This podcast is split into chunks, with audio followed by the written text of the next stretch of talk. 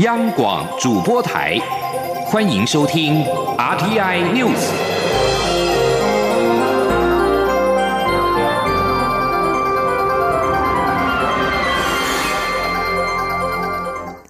各位好，我是李自立，欢迎收听这一节央广主播台提供给您的 RTI News。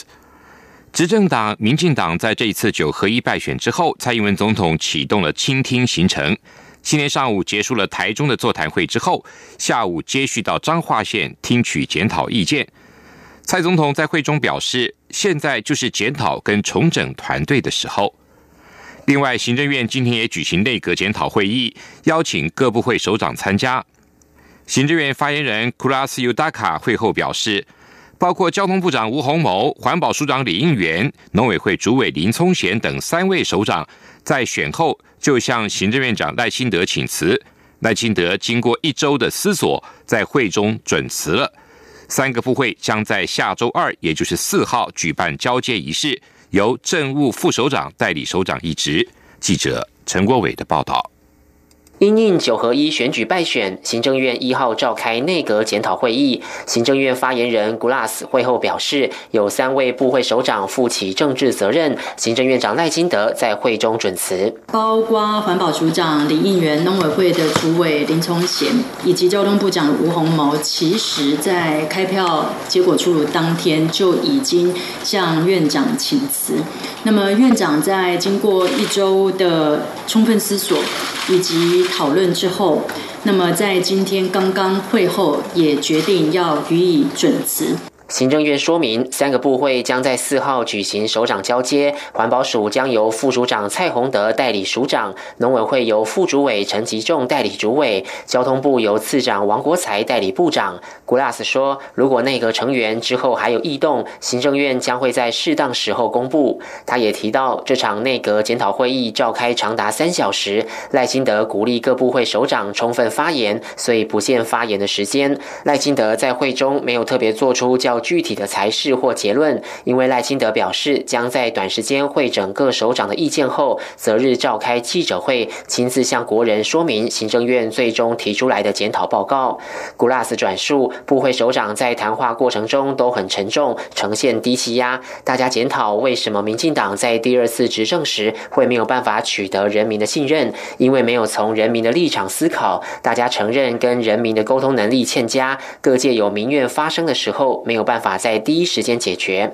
各部会首长也在会中谈到，冰冷的数字会让人民没有感觉。对于错假讯息的攻击，也发现既有的行政系统几乎没有应应的能力跟作为。在数位时代，现在的政府没有能力透过人民经常使用的数位通路来和民众沟通，是需要改进的。政府应透过温暖的做法、温暖的政策说明，让人民理解相关政策。改革必须要让人民感到有希望。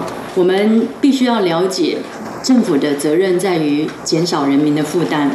我们必须要让每一个家庭，他们的生活不要再有困难。我们必须陪伴每一个家庭来度过生活上的困难。古拉斯表示，赖清德最后也勉励部会首长不要没了士气，如果有做不好的地方，就面对错误，诚恳改进，继续往前走。中央广播电台记者陈国伟台北采访报道。蔡英文总统今天稍早在台中出席总统跟县市干部选后座谈会时，寻求连任失败的台中市长林佳龙不满中央对于公投议题没有立场，让基层民众不断累积不满。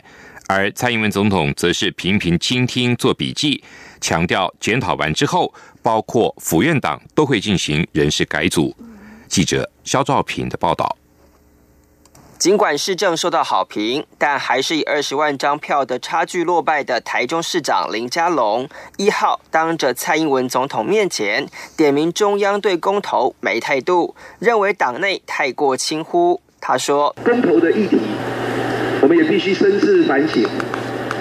我们的中央并没有很慎重的来对待，以为这只是个别的这个。”议题在底层燃烧的不满，随着公投并大选的举行，他们到投票所。虽然林佳龙败选，但由于他是党内政国会中生代的领头代表人物，外界看好林佳龙的下一步动向。林佳龙表示，他是败选之将，现在只能好好聆听。他说：“我一定会跟大家在一起，那么责无旁贷，但我是败选的人，我只有先聆听。很多人不舍。”甚至觉得不平。林佳龙的字字检讨，在一旁聆听的蔡英文表情严肃，也不时写下笔记。蔡英文虽然对林佳龙败选结果感到不公平，但也说民意既然如此，执政党就要进行检讨。等检讨完后，就会启动府院党的人事布局。他说：“那么人事的重新布局，就包括府院党，啊，还有我们。”呃，各地的团队哦，我们都会进行啊重新的整理，那么让我们的团队整体的团队啊，在下一个阶段能够发挥我们的战力哈。蔡总统表示。不论是中央或地方，不管是政策或是选举策略，民进党都会一并检讨。虽然过程会非常不好受，但这是一个政党与执政团队必须要经历的事情。他呼吁大家帮忙检讨，让民进党在整队过程中能有更精准的方向。中央广播电台记者肖兆平采访报道。这次地方县市的选举也合并公投案的投票。公投通过了删除二零二五年飞核家园年限，明天二号即将生效。经济部着手检讨能源政策及核电厂的现状。对于外界传出核二厂如果延役更新汰换的预算约新台币一百五十亿元，核三厂则需要三百到三百五十亿元。台电表示，已经就技术上对核电厂进行盘点分析，并持续的跟经济部进行沟通讨论。由于经费涉及的层面广泛，还无法确定研议所需金额。台电还表示，技术面的问题比较容易克服，重点是法规面跟地方政府的态度以及民意的方向都要考量。尤其核二、核三厂都面临燃料储存池空间不足的问题，如果要研议，势必得新建干主设施，必须要地方政府核发许可执照以及完工证明才能够使用。教育部近日发布补助大专校院优秀人才弹性薪资作业要点，明定获得高教深耕计划的学校，可以部分经费作为教授的弹性薪资，最多可以加新台币五百万元。前任教育部长潘文忠在去年八月宣布延揽优秀学者的玉山计划的三大方案时，就包括开放获得高教深耕计划的学校挪出部分经费作为教授的弹性薪资。借此拉大校内的薪资集聚，让台湾大专院校面对国际人才战争时有更有竞争力。为了鼓励学校多为老师加薪，教育部也提供了相应的补助措施。学校核给每一位教师一年三十六万元以上的弹性薪资，而超过三十六万元的部分，由教育部补助百分之五十的经费。每人每年最高弹性薪资额度上限是五百万元。预估这项方案大约可以让两千到三千位的学者受惠。致力推动泰缅边境移工儿童教育的全球在地行动公益协会，今年起到十二月三十一号在台北举办“彩绘上学梦”瓦纳佐跟边境儿童的艺术创作展，展出四十五幅缅甸移工的画家瓦纳佐跟当地学童的绘画作品。瓦纳佐也亲自来台出席了开幕仪式，分享他从移工变成艺术家的心路历程。记者陈国伟的报道。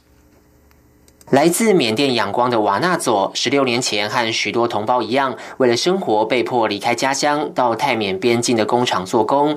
他的工作是将一些知名艺术家的画作制作成宝石拼贴画，没想到也因此开启对艺术的热情。后来陆续拜师，不断自学。四年后离开了工厂，靠着卖画和教课为生，成为一名全职的艺术家。So that's it, like that, pride it and pride it, and then I changing step by step.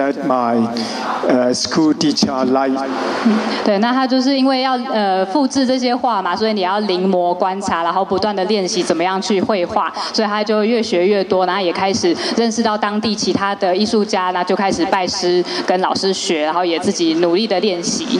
瓦纳佐说：“他想要帮助流落异乡的人们，用创作来表达他们的记忆、希望和梦想，并从现实困顿生活里得到喘息与自由。”三年前，全球在地行动公益协会开始和瓦纳佐合作，邀请他到缅甸学习资源不足的学校，带领贫困学童绘画与手工艺创作，透过艺术教育丰富这些孩子的世界。全球在地行动公益协会秘书长赖书胜表示：“这次特别邀请瓦纳佐来。”台展出自己和学童们的画作，这也是瓦纳佐首次搭机出国，将会带他到各县市学校分享创作历程。我们会安排他去北艺大、去北美馆艺术馆，然后他也会到暨南大学普里。那因为我们有一个实习生，去年一整年在泰缅边境，所以他们是好朋友。那他也到学校、大学里面跟学生们做互动，然后也会邀请他到宜兰去，因为想也让他看看台湾的乡村。全球在地行动公益协会平时号召民众每个月捐助新台币五百元，共同推展缅甸移工儿童教育计划，为泰缅边境没有身份甚至无国籍的缅甸孩童提供珍贵的教育机会。赖书胜说，今年已经资助五所移工社区儿童学校，共有七百名孩童及三十五名老师受惠。他期盼透过这次艺术创作展，能让更多人看见泰缅边境流离的人们，也看见缅甸孩。孩童的梦想。中央广播电台记者陈国伟台北采访报道。在美国总统川普扬言升高美中贸易大战以及俄罗斯跟乌克兰陷入军事紧张阴影之下，二十国集团 G20 领袖三十号在阿根廷展开为期两天的高峰会谈。对人口占全球三分之二的 G20 集团来说，今年的峰会是一场重大的考验。随着许多地方的国家主义情绪高涨。二十国集团处理贸易紧张的能力面临外界的质疑。布宜诺斯艾利斯的峰会笼罩在美中贸易争端的阴影下。从今年以来，这两大经济龙头就已经对对方达到数千亿美元商品课征了惩罚性的关税。川普跟中国国家主席习近平十二月一号将会共进晚餐，两人意在解决冲击全球经济成长旗舰的会谈结果。将会影响下个星期全球市场的走势。川普三十号表示，在他和习近平举行会谈前，出现了一些不错的迹象。另一方面，中国外交部国际经济司司长王小龙三十号也在 G20 峰会的场边表示，中国跟美国官员在缓和贸易紧张上取得了进展，不过双方仍存有歧见。法国黄背心反政府示威抗议人士。一号第三次集结在巴黎的香榭丽舍大道示威，但是示威还没有开始，示威群众就跟警方发生冲突。警方对意图破坏安全界限的示威民众发射了催泪瓦斯、震撼弹及强力的水柱，并且逮捕了二十四人。这是继十一月十七号和二十四号的两波示威之后，民众展开的第三次的示威抗议行动。这些示威民众之所以被称为黄背心，是因为他们身上都穿着显眼的黄色背心。他们表示，燃料税年年增加，已经让燃料飙涨到两千年初以来不曾见过到的高价，加重了生活负担。警方先前已经担心暴力的极右派跟极左派团体会渗透到黄背心运动群众当中，制造冲突。在两个多星期前的十一月十七号。黄背心民众首度在法国全国各地封堵道路抗议，构成法国总统马克宏上台十八个月来最大规模的挑战。国际奥林匹克委员会今天表示，国际奥会将成立一个新的委员会，就体育中的人权问题向执行委员会提供建言，其中包括对未来所有奥运主办城市的要求。这个新成立的委员会将由前任。联合国人权事务高级专员胡生主持委员会的组成，预定在二零一九年的三月。执行委员会召开会议时宣布，国际奥会主席巴哈在东京召开为期两天的执行委员会议做总结的时候表示，在二零二四年之后，所有申办奥运的城市都必须符合严格的人权标准。东京是下一届奥运跟帕运的主办城市。巴哈表示，这项承诺和这个委员会当然将聚焦在国际奥会的工作领域，也就是说，会特别针对奥运跟青年奥运的组织。以上新闻由李思利编辑播报，谢谢收听。